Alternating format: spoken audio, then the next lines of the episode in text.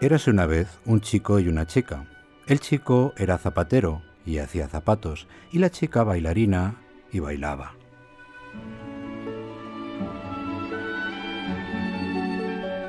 Una mañana, el chico terminó unas zapatillas. Eran blancas y con unas cintas largas. Eran unas preciosas zapatillas de ballet. El caso es que el zapatero las acababa de, de, acabar y ya estaban las dos, la zapatilla derecha y la zapatilla izquierda, discutiendo. Una persona mayor os diría que siempre están así, pero ese, es otro cuento.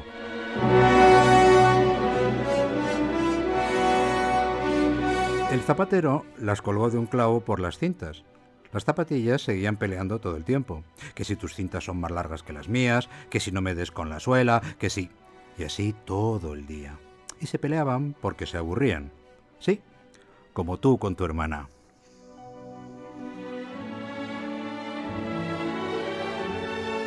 Ellas eran zapatillas de ballet y lo que les hubiera gustado es bailar sin parar. Y se aburrieron hasta que un día entró la chica en la zapatería. Los dos, la chica y el chico, hablaron. Y él señaló las zapatillas. ¡Que nos venden! gritó la derecha. ¿Tú crees? preguntó la izquierda. Ya verás. Y sí, el zapatero descolgó las zapatillas del clavo, le ayudó a ponérselas a la bailarina y le ató las cintas. ¿Qué tal? Preguntó la derecha a la izquierda. Muy bien, muy cómoda, creo que encajamos bien, contestó la izquierda. Yo también, dijo muy contenta la zapatilla derecha. El zapatero le quitó las zapatillas a la chica con una sonrisita un poco tonta. La zapatilla izquierda se quedó mirando al zapatero. Oye, ¿por qué él pone esa cara de bobo? La derecha también le miró. Uf, ya sé lo que pasa. ¿El qué? Que a nuestro chico le gusta la chica, respondió la derecha. ¿Seguro? La izquierda miró a la chica de arriba abajo, o mejor, de abajo arriba. Pues yo no la veo tan guapa. Es que tú eres una zapatilla. Ya, claro. Calla, a ver qué dicen. Sí, están muy bien, pero creo que son demasiado caras. No puedo pagarlas. Bueno, no pasa nada contestó el zapatero. Te las llevas y las pruebas y ya después, otro día... Eh, es decir, que no te preocupes. Este chico nos va a regalar, dijo la zapatilla izquierda. ¿En serio? preguntó la derecha. Verás. Y el zapatero envolvió las zapatillas en papel de seda y después las metió en una caja. Las zapatillas notaron cómo la chica cogía la caja y oyeron cómo se despedían. ¿Y ya está? ¿Se acabó? La zapatilla derecha estaba muy preocupada. Supongo que sí. ¿Por qué? preguntó la izquierda. Pues porque la chica no volverá, le dará vergüenza porque no ha pagado y a nuestro chico le gustaba a ella. La zapatilla derecha habría fruncido el ceño si hubiera tenido ceño. ¿Qué es eso que está por encima de los ojos? Ya sé qué vamos a hacer para que ella vuelva. Y allí mismo, en la caja, la zapatilla izquierda se quitó una de las cintas. ¿Cómo? Pues es imposible saberlo porque estaba metido en una caja y nadie lo vio.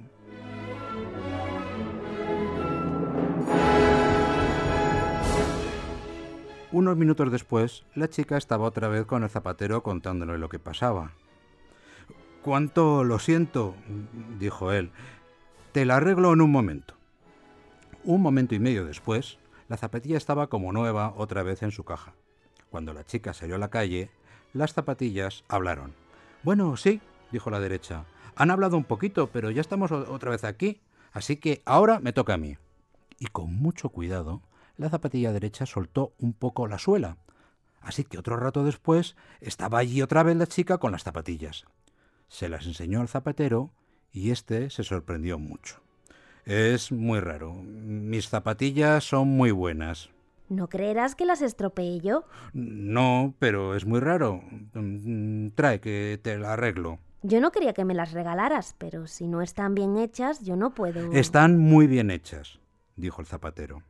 El zapatero cosió la suela con mala cara. La chica también parecía enfadada. Uy, pensó la izquierda. Creo que lo estamos haciendo fatal. Ahora están enfadados.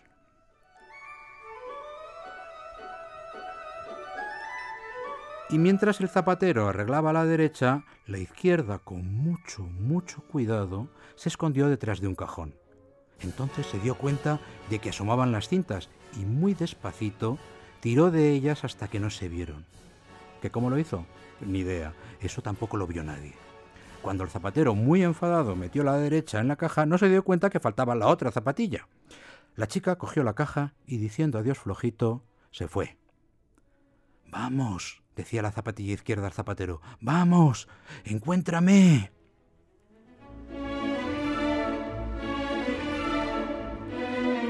El zapatero miraba la puerta con cara de enfado, dudar de sus zapatillas. ¿Qué se había creído esa chica? Resopló y se puso a trabajar.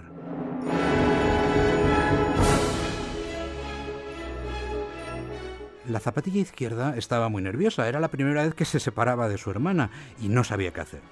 Al final decidió arriesgarse. Poco a poco se movió detrás de la caja y se tiró al suelo.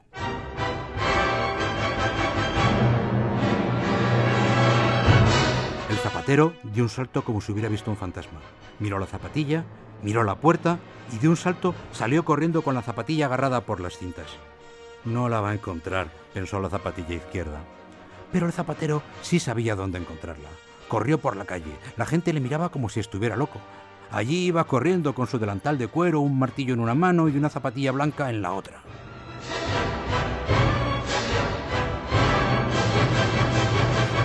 El teatro, Ahí está.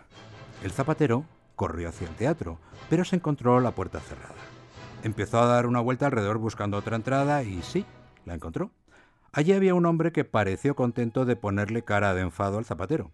Contento, enfado, eh, ya me entendéis. Le, he vendido unas zapatillas a la chica que acaba de entrar y se ha dejado una. El hombre le miró muy serio, pero al final hizo un gesto con la cabeza y le dejó pasar. El zapatero buscó a la chica. Allí estaba. Miraba dentro de la caja con cara triste. Y el zapatero se acercó a ella. Hola. Hola, hola. Eh, tu zapatilla te la has dejado. Eh, no sé cómo te llamas. Maya, gracias por traérmela. Bueno, voy a ponérmelas. Es que me toca ensayar ahora. Eh, claro. La chica se puso las zapatillas y salió al escenario del teatro. Las zapatillas pudieron hablar. Te echaba de menos. Y, yo a ti. Me estaba asustando al ver que no venías. ¿Qué va a pasar? Creo que vamos a bailar. ¿En serio? Muy en serio. En el escenario había un hombre con un piano que se puso a tocar.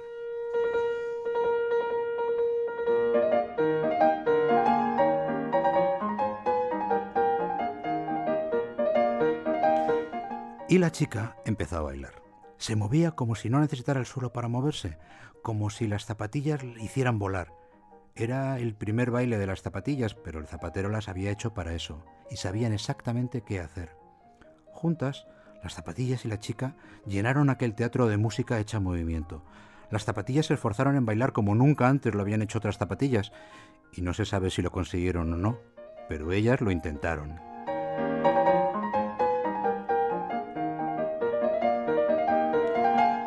El pianista casi no acertaba con las teclas intentando mirar a la bailarina, y también miraba el que manejaba el telón y el de las luces y los demás bailarines.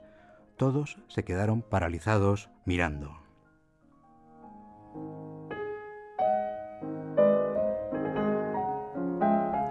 ¿Y el zapatero? El zapatero miraba desde un rincón con la cara más asombrada que hubiera puesto nunca ningún zapatero. ¿Le ves? Dijo la zapatilla izquierda. Sí, sí, le veo, contestó la derecha. ¿Y ahora? ¿Y ahora qué? ¿Sabes? Pienso que ya es hora de que ellos dos hagan algo, ¿no? No vamos a hacerlo todo nosotras.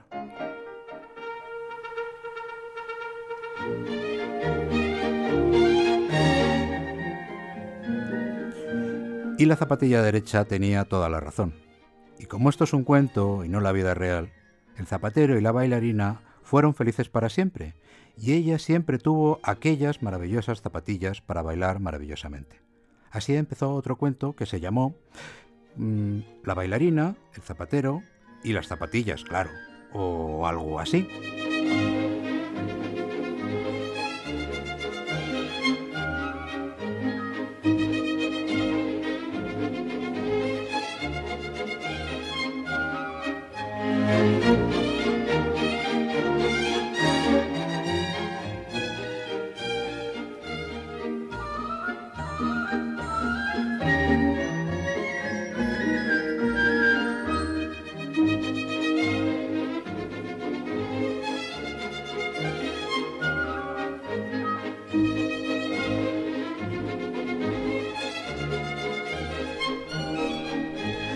El zapatero, la chica y las zapatillas, el cuento de Eduardo Martínez Abarca, que contaba además con nuestra querida Ana Cortijo en el papel de esa chica y que nos sacaba una sonrisa de complicidad con esas dos traviesas zapatillas que volvieron a reunir al zapatero y a la bailarina. Pues sobre las tablas nos quedamos gracias a la copelia de Leo Delibes.